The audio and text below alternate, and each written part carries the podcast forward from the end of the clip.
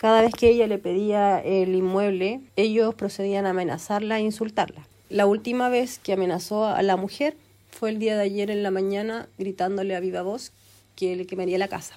Con los antecedentes recabados, funcionarios de esta brigada proceden a realizar un trabajo investigativo en el lugar, siendo detenida esta persona en las inmediaciones del inmueble